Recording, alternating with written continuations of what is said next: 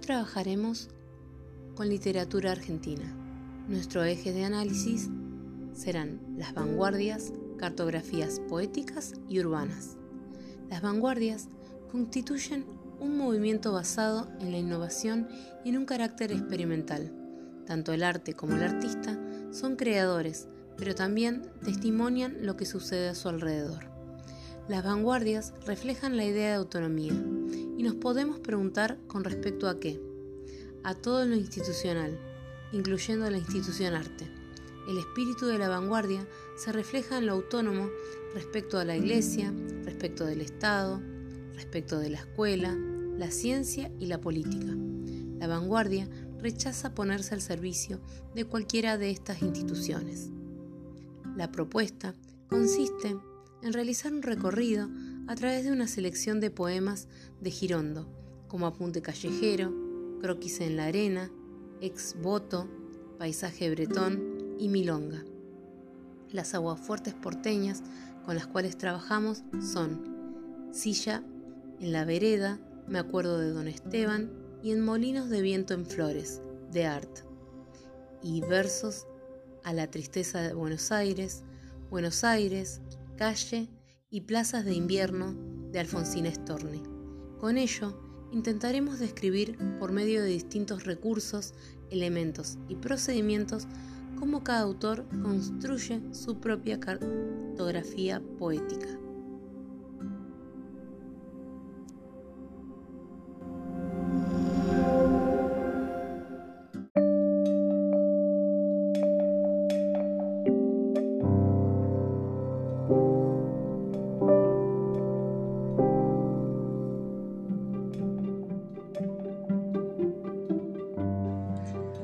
En 1922, Oliverio Girondo escribió 20 poemas para ser leídos en un tranvía. Un libro que significó una novedad para el momento, dado que la percepción de la modernidad presenta nuevos desafíos a la escritura, y Girondo, junto con otros poetas, traza sobre la ciudad su propia cartografía y convierte a la ciudad en materia poética. La modernidad implica cambios y también otras maneras de leer y escribir. Por lo tanto, la lectura se da en otros espacios y de manera fragmentada, ya no en espacios cerrados, en bibliotecas. Ahora las lecturas se hacen en tranvías, en patios y en plazas. Hay de alguna manera en Oliverio Girondo una desacralización de la lectura y de la escritura. Graciela Esparza dice sobre los poemas de Girondo. Sus poemas no solo se leen en el tranvía, sino que se compran en una edición tranviaria a 20 centavos, instituyendo un nuevo espacio y tiempo para la lectura. Girondo sumerge a la poesía en el ritmo de la ciudad moderna y diseña una nueva imagen del lector que le conviene a la ciudad. Una escena urbana, cotidiana, opacada por la percepción habitual, se transforma mediante una mirada casi cinematográfica del poema, en una aventura experiencial de la vida en la ciudad moderna. El extrañamiento de lo cotidiano se produce sobre el fondo de la poesía urbana. Este es sin duda un gesto de arte vanguardístico. El mismo Oliverio Girondo afirma, aspiro un arte de carnes y hueso, con cerebro y con sexo, menos perfecto o de una perfección simulada bajo una trabajosa y cálida espontaneidad, un arte para todos los días, un poco popular, un poco desgarrado.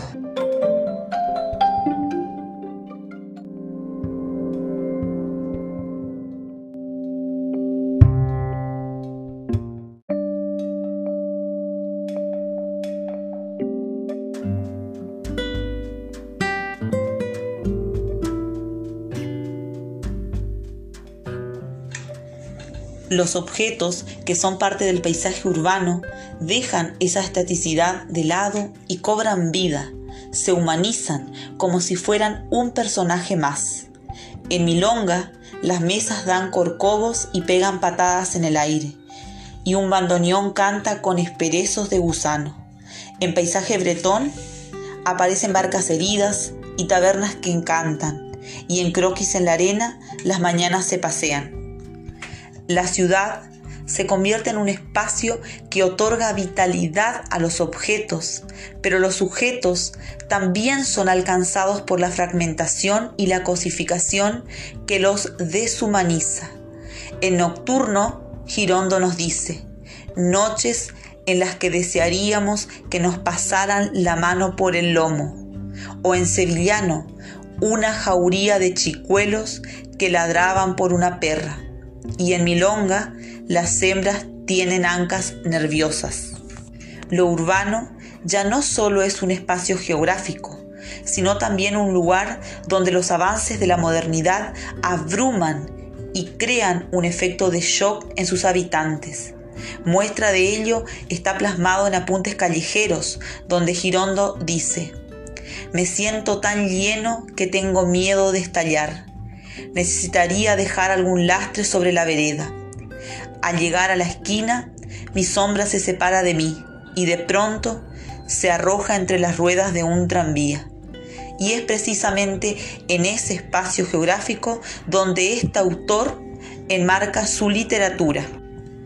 Retomando lo dicho anteriormente, vemos que en estos poemas de Girondo se está planteando una renovación de la percepción, una percepción casi cinematográfica, ya que el cine explora un nuevo lenguaje que le otorga otra dimensión a lo cotidiano. La cámara podría compararse con la mirada del poeta o escritor, que recorre el mundo de la realidad cotidiana. La heterogeneidad y el montaje funcionan como un principio constructivo en la obra de Girondo y ejemplo de ellos se puede observar en Croquis en la arena, donde aparecen piernas, brazos, cabezas, sirvientas, kiosco, gaviotas, o en paisaje bretón, donde se juntan el mar, las casas, el olor al sexo, los muelles, los marineros, el campanario de la iglesia, las viejitas, es decir, todo y todos en un mismo poema.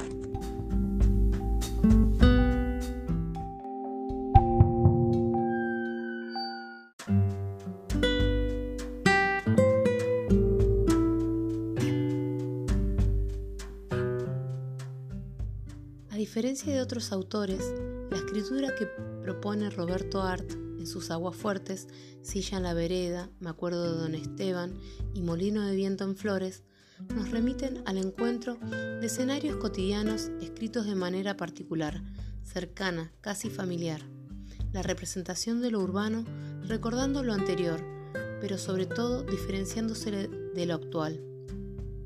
Aquello era un bosque de eucaliptos, como ciertos parajes de Ramos Mejía, aunque también Ramos Mejía se está infectando de modernismos. Aquí podemos apreciar cómo el avance de la modernidad es visto como una enfermedad que acorrara lo que antes fue un paisaje natural. Ejemplo de ese paisaje natural son los barrios.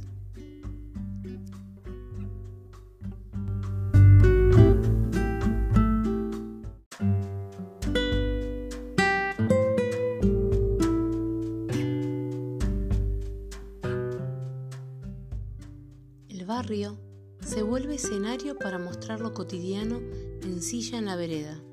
Yo no sé qué tienen estos barrios porteños tan tristes en el día bajo el sol y tan lindos cuando la luna los recorre oblicuamente. Yo no sé qué tienen, guerreos o inteligentes, vagos o activos. Todos queremos este barrio con su jardín. Como dice rematoso Roberto, Art rescata y se detiene en algo aparentemente insignificante, como la costumbre de sacar sillas a la calle al atardecer. Poner en valor un gesto o algo diario también es recurrente en la escritura de Art, donde al poner la mirada en eso y hacerlo parte constitutiva y central de su escritura, le da vida e importancia.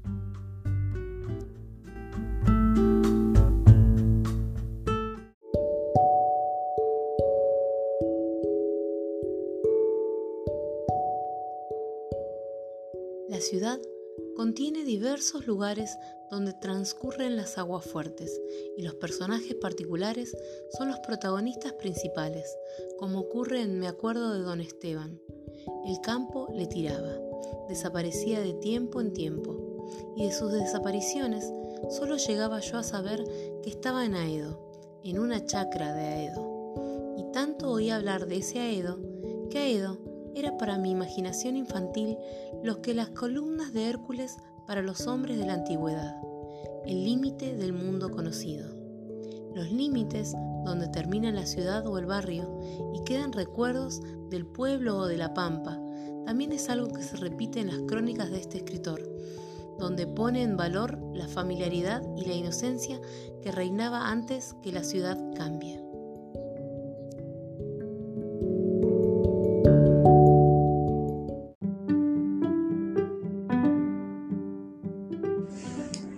Delfina Muccietti afirma que dentro de la vanguardia argentina, además de Girondo y otros autores, existe una escritora que constituyó una escritura de ruptura y experimentación.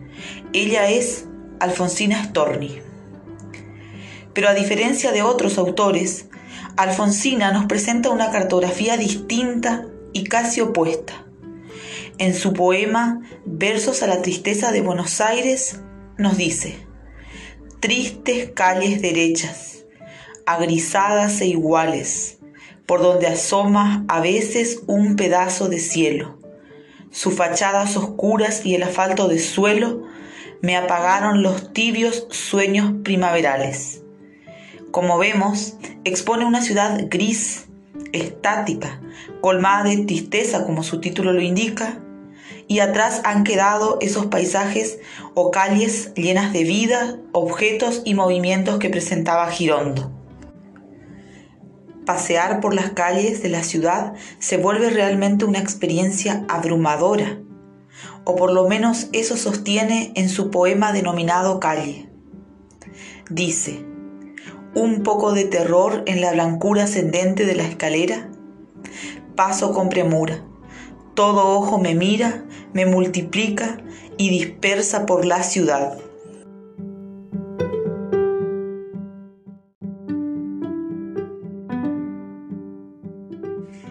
El paisaje urbano también tiene protagonismo en la poética de Alfonsina. Construye su cartografía poética con un paisaje urbano humanizado.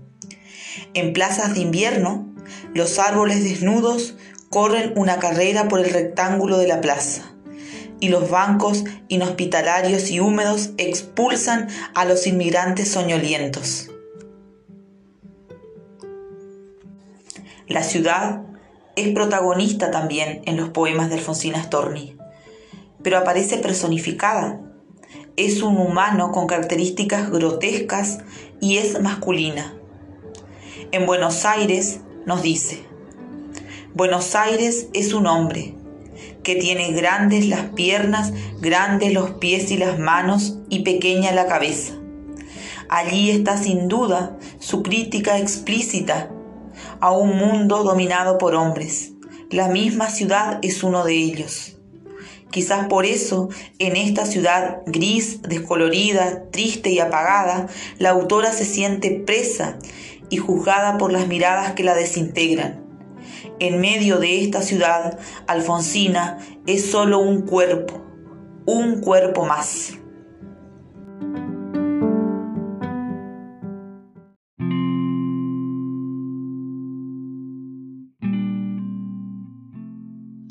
Como conclusión, podemos afirmar que en los poemas seleccionados de Girondo, Storni y Art, cada autor logra conformar una cartografía poética inmersa en lo urbano cada uno, desde su escritura, establece una forma novedosa de hacer literatura.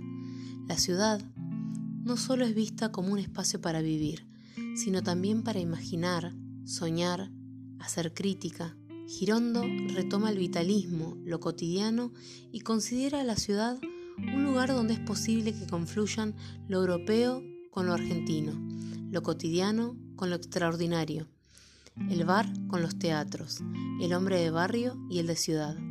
Por medio de la fragmentación, percepción, animación de los objetos y deshumanización de los sujetos, su escritura se vuelve una escritura poética determinada por la vanguardia.